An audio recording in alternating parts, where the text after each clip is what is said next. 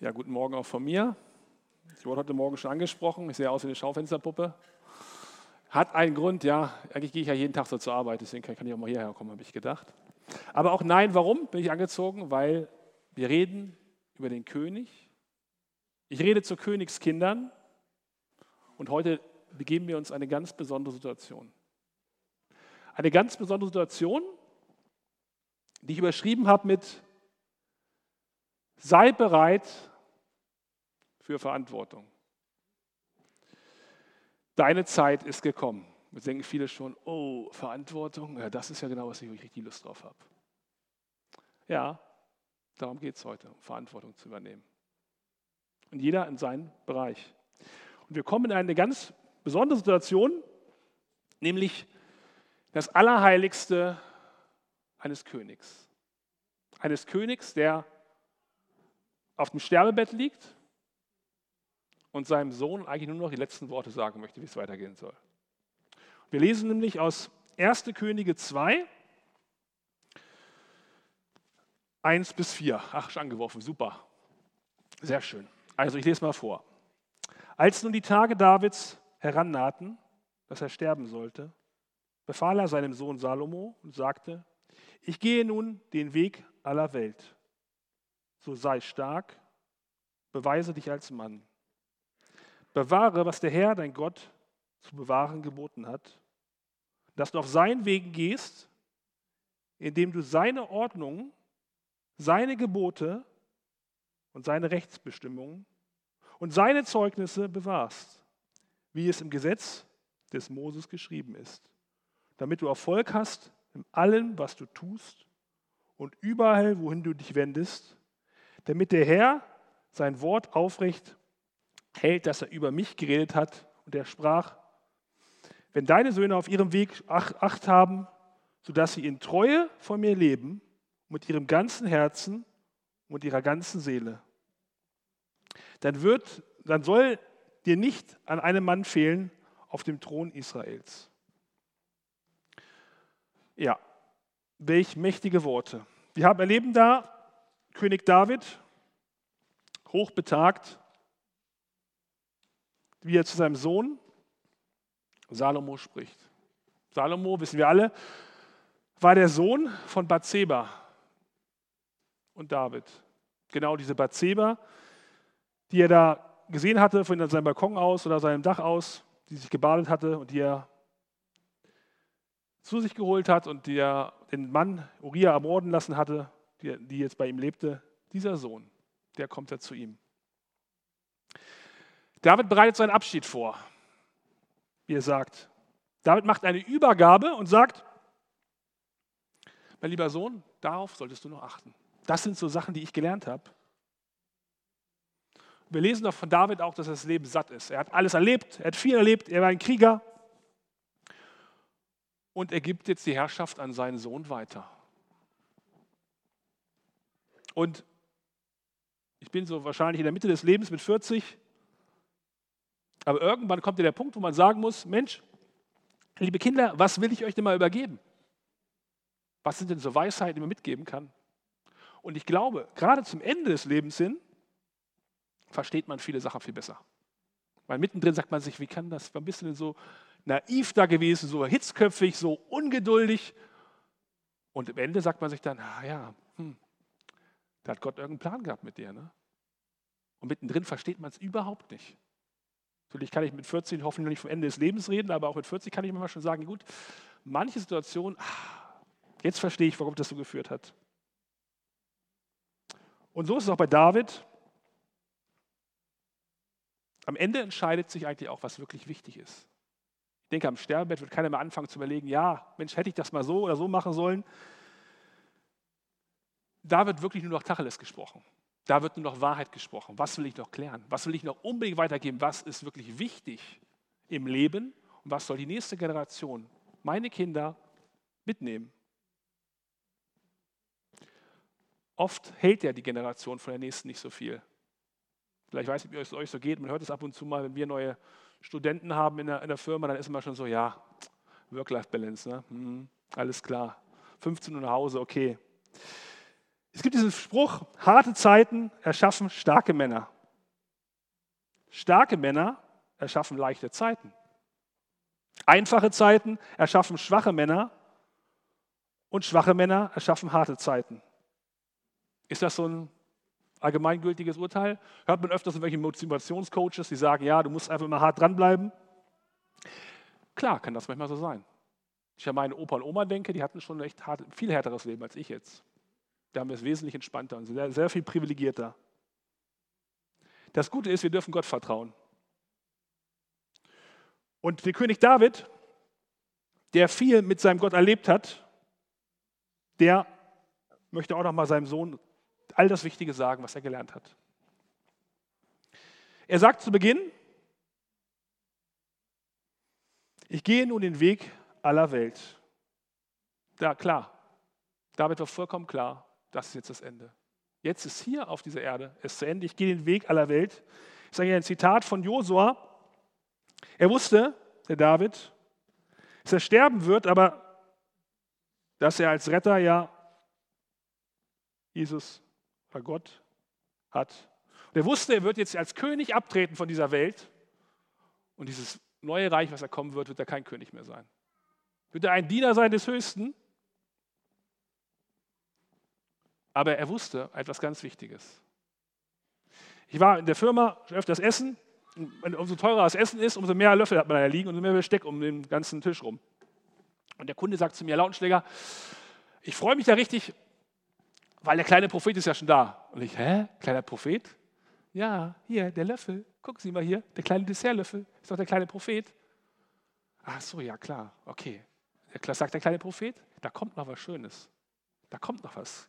Und das wusste David auch ganz genau. Der wusste, das Beste kommt erst noch. Lesen wir nämlich in Offenbarung 21, Vers 1. Und ich sah einen neuen Himmel und eine neue Erde. Dürfen wir auch alle wissen. Ob ich 40 bin, 15, 20, egal welches Alter, keiner von uns weiß seinen nächsten Tag. Aber wenn du dein Leben bewusst diesem König übergeben hast, kannst du für dich sagen, das Beste, egal wie es hier ist, wird erst noch kommen. Einmal richten wir uns so bequem hier ein und sagen, ach, eigentlich ist es ganz schön. Und trotzdem kann ich dir sagen, das Beste kommt erst noch, diesen kleinen Löffel. Denkt mal dran, das Beste kommt erst noch für euch.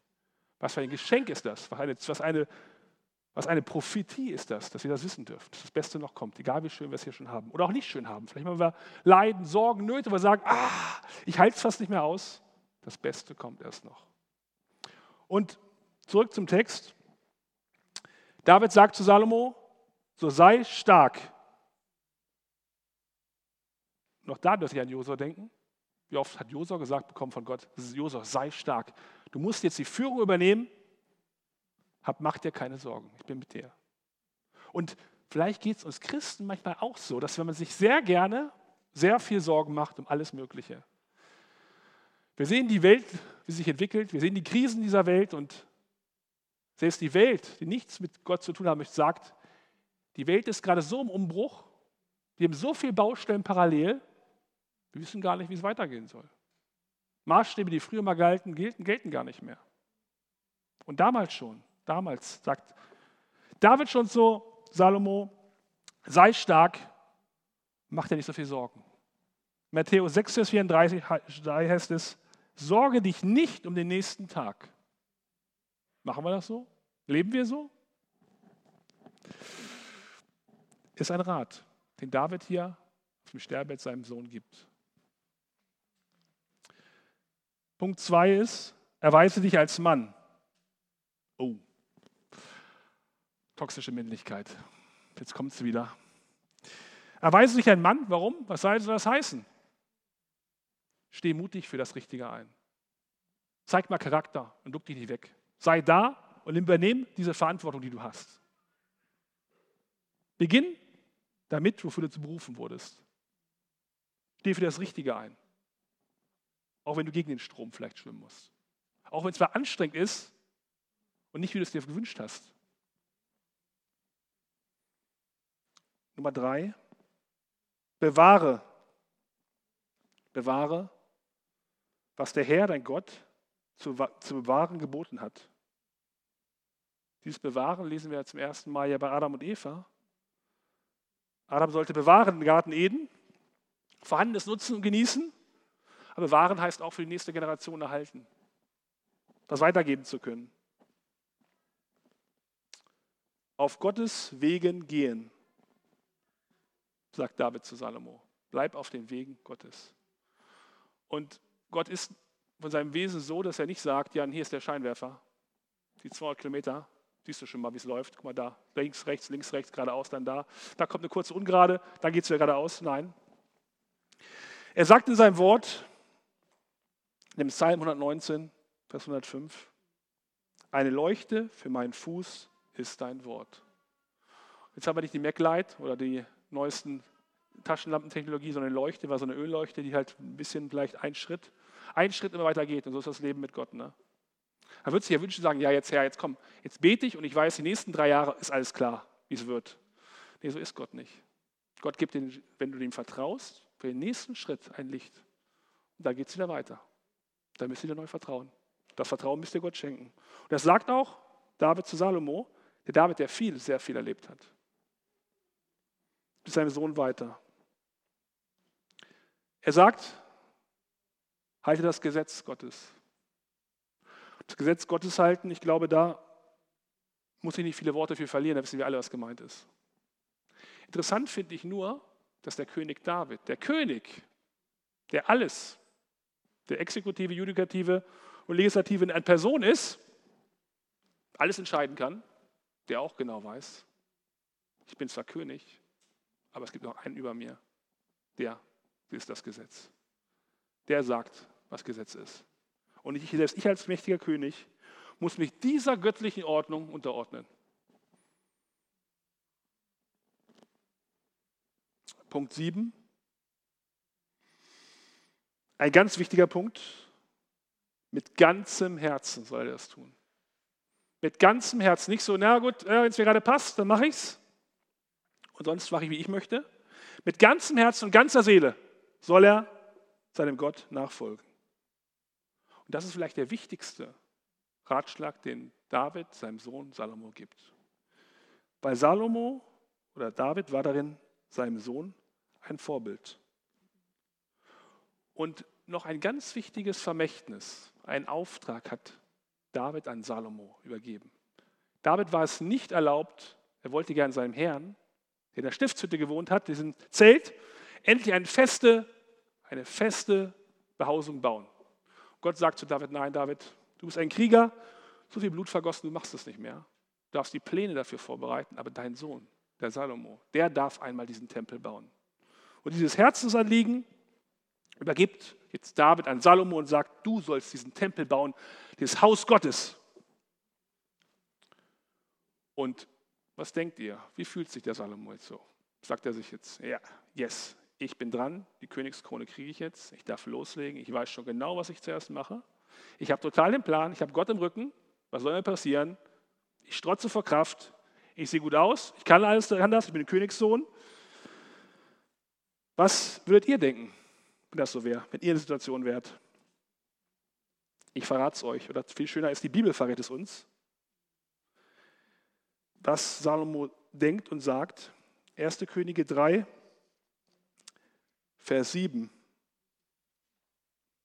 Da spricht nämlich Salomo zu Gott und sagt, und nun Herr, mein Gott, du selbst hast deinen Knecht zum König gemacht, anstelle meines Vaters David. Ich aber bin ein kleiner Junge, ich weiß nicht aus noch einzugehen. Und dein Knecht ist inmitten deines Volkes, das du erwählt hast. Ein großes Volk, das wegen seiner Menge nicht gezählt noch berechnet werden kann. So gib denn deinem Knecht ein hörendes Herz, dein Volk zu richten und zu unterscheiden zwischen Gut und Böse. Denn wer vermag, dieses gewaltige Volk zu richten? Er fühlt sich wie ein kleiner Junge. Aber wie konträr ist das? Dieser Königssohn, der jetzt Thronfolge antritt, sagt sich, ich, ich pack's gar nicht, ich kann es gar nicht. Und wenn wir uns ehrlich zu uns selbst sind, vielleicht geht es uns manchmal auch so. In Situationen stecken, wo wir vielleicht so reingerutscht sind, wo wir Verantwortung übernehmen und sagen, nee, ich sehe es nicht, geht nicht, kriege ich nicht hin. Schaffe ich nicht. ist nicht meins.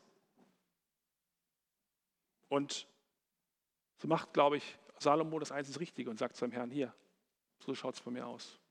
Ich kann es nicht alleine. Wie soll ich es tun? Bitte gib mir da Weisheit. Und wir lesen ein wichtiges Detail in Kapitel 3, Vers 3.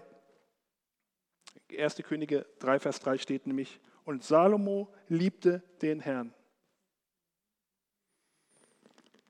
Und der Herr lässt Salomo nicht einfach hängen und sagt sich, na gut, komm, sieh mal zu, wie du das machst. Sondern der Herr begegnet Salomo in einem Traum. In einem Traum, der sagt ihm, du hast einen Wunsch frei. So was würden wir jetzt denken. Ah, haben wir letzte Woche schon mit Matthias ein bisschen gehört, angeteasert, ne? Haben uns nicht abgesprochen und gesagt, ja, genau. Du hast einen Wunsch frei. Was wünschst du dir jetzt?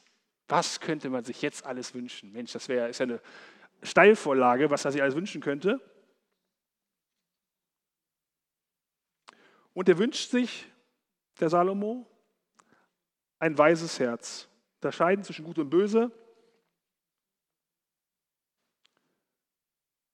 Und Gott freut sich über diesen Wunsch, dass er sich genau das wünscht und nichts anderes. Nicht Reichtum, nicht Frieden, nicht Kriegs, Kriegssieg über alle seine Feinde, sondern ein weises Herz wünscht er sich.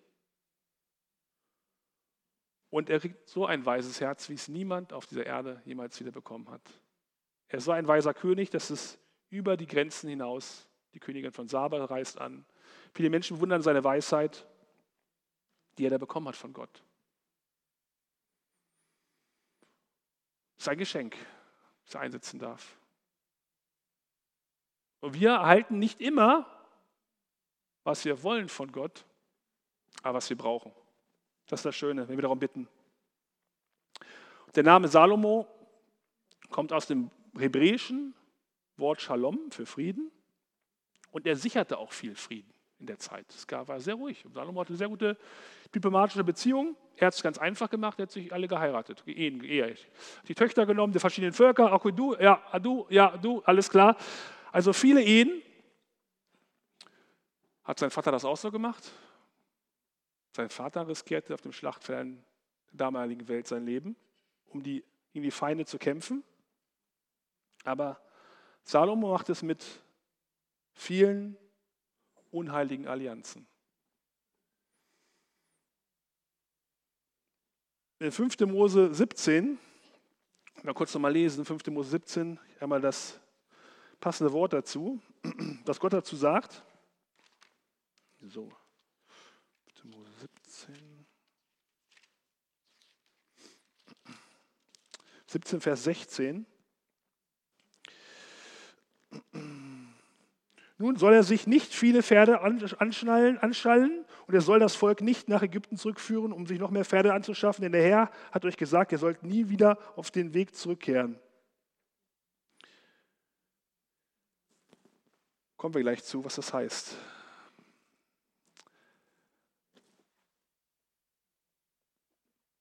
Aber wir können auch weiterlesen. Mm, und er soll sich nicht viele Frauen anschaffen, damit sein Herz sich nicht von Gott abwendet. Auch Silber und Gold soll er nicht übermäßig anschaffen. Und er soll geschehen, es soll geschehen, wenn es auf dem Thron des Königs sitzt.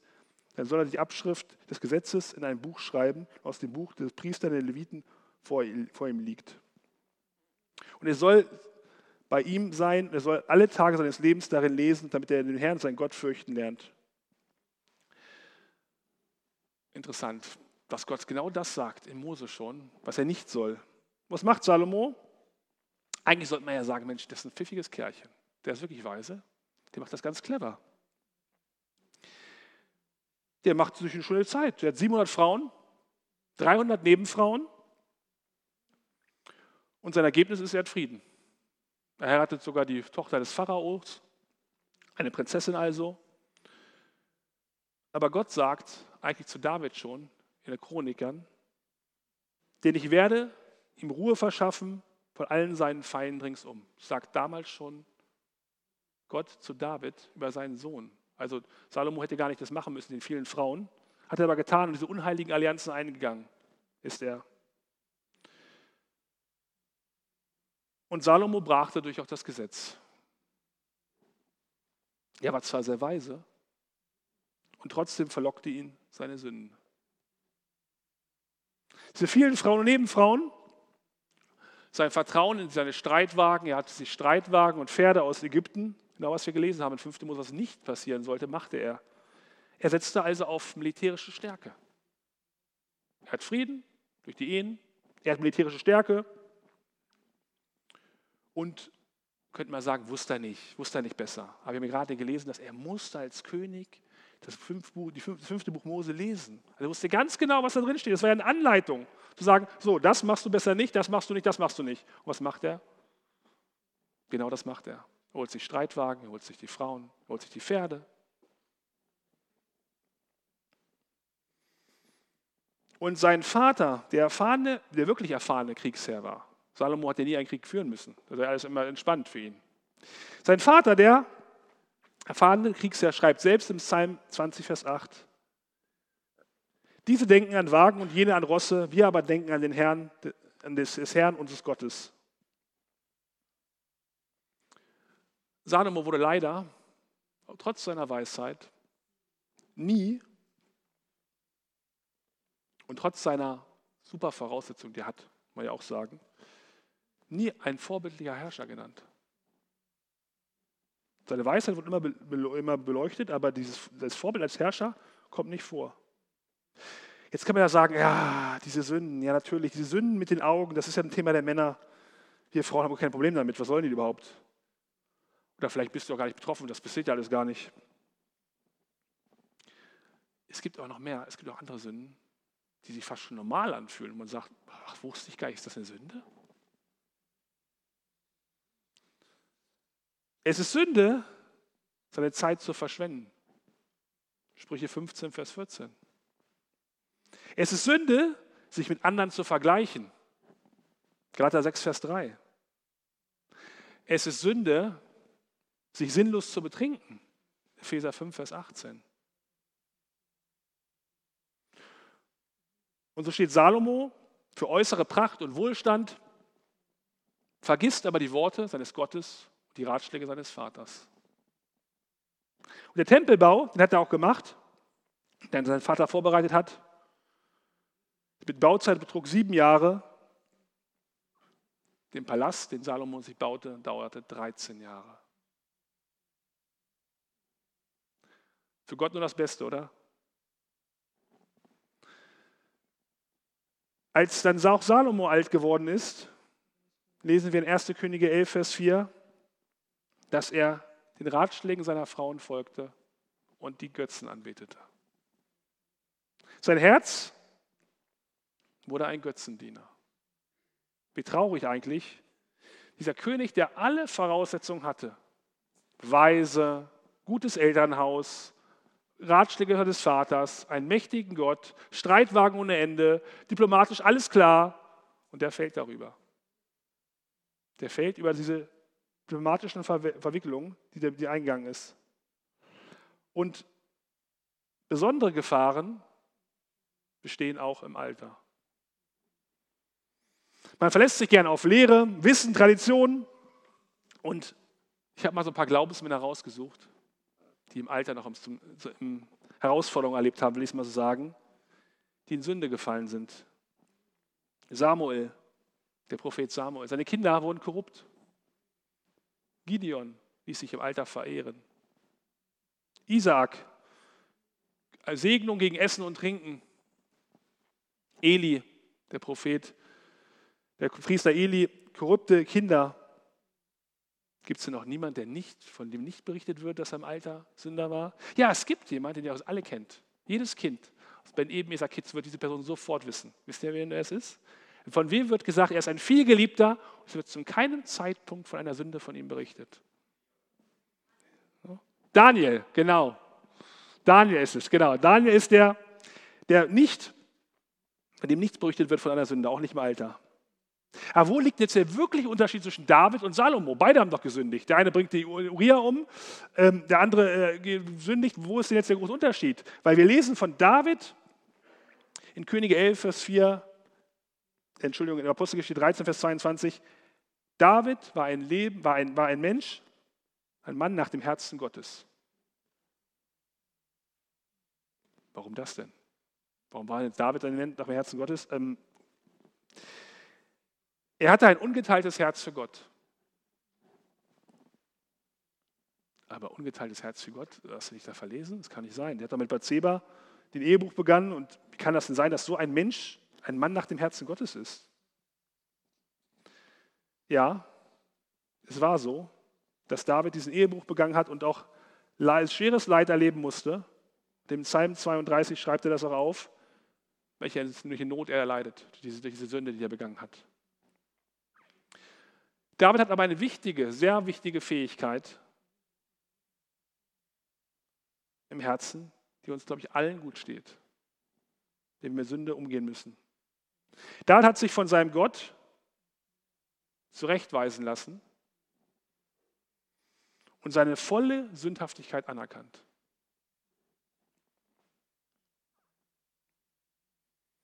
Denn ein Mensch, der auch mit Versagen umgeht und umkehrt, das Gott bekennt, ist im tiefsten Sinne ein Mensch nach dem Herzen Gottes.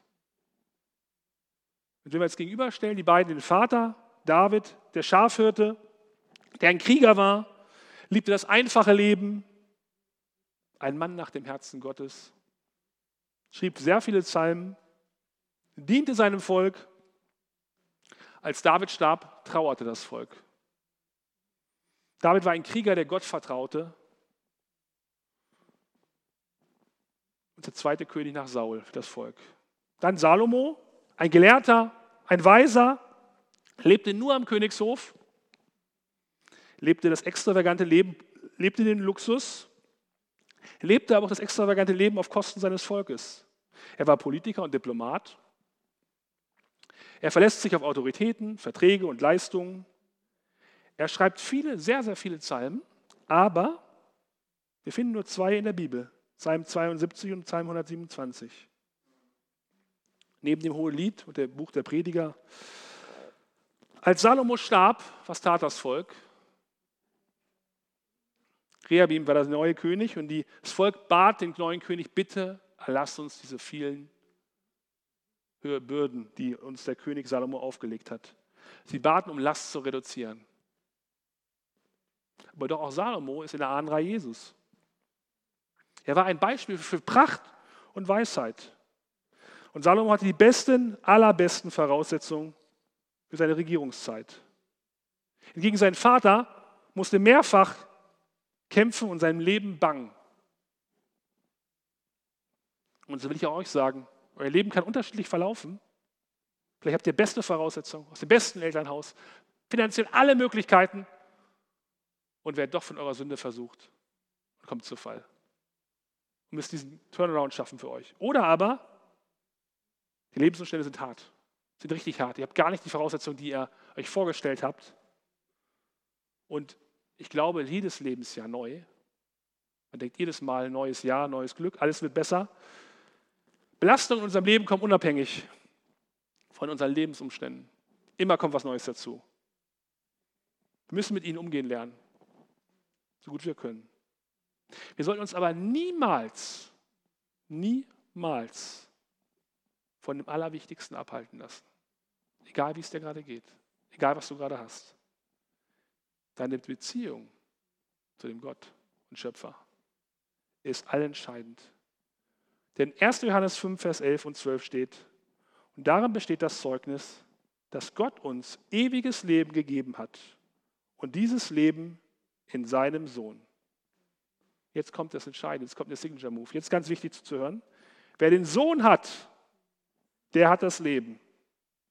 Wer den Sohn nicht hat, hat das Leben nicht. Da gibt es kein Lauwarm, liebe Freunde. Wenn du weißt, Jesus Christus ist dein Herrscher und du hast dein Leben übergeben und du kannst fallen, es kann passieren, du stehst wieder auf, bist du ein Kind Gottes. Aber wenn du es nicht getan hast, diesen Schritt nicht ganz bewusst für dich gegangen bist und sagst, ja, mein Leben soll zu Jesus gehören, dann bist du nicht dabei. Das ist einfach so. Tut mir leid, das ist, das ist knallhart. Da gibt es nicht, wir diskutieren nochmal. Das ist dann vorbei. Das Leben kann morgen vorbei sein. Das ist, wissen wir alle nicht, wie lange es geht. Deswegen ist es ganz wichtig, Gott ist da nicht pragmatisch. Ach, nach hat es eine schlechte Zeit, ist nicht schlimm, sondern es steht ganz klar, ja oder nein, schwarz oder weiß, nichts dazwischen. Und am Ende unseres Lebens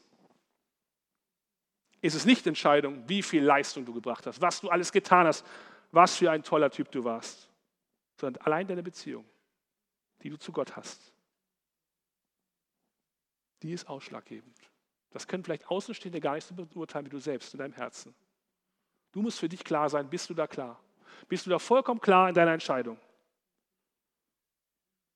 Und dann, wenn du klar bist in deiner Entscheidung, bist du vielleicht auch bereit für Verantwortung.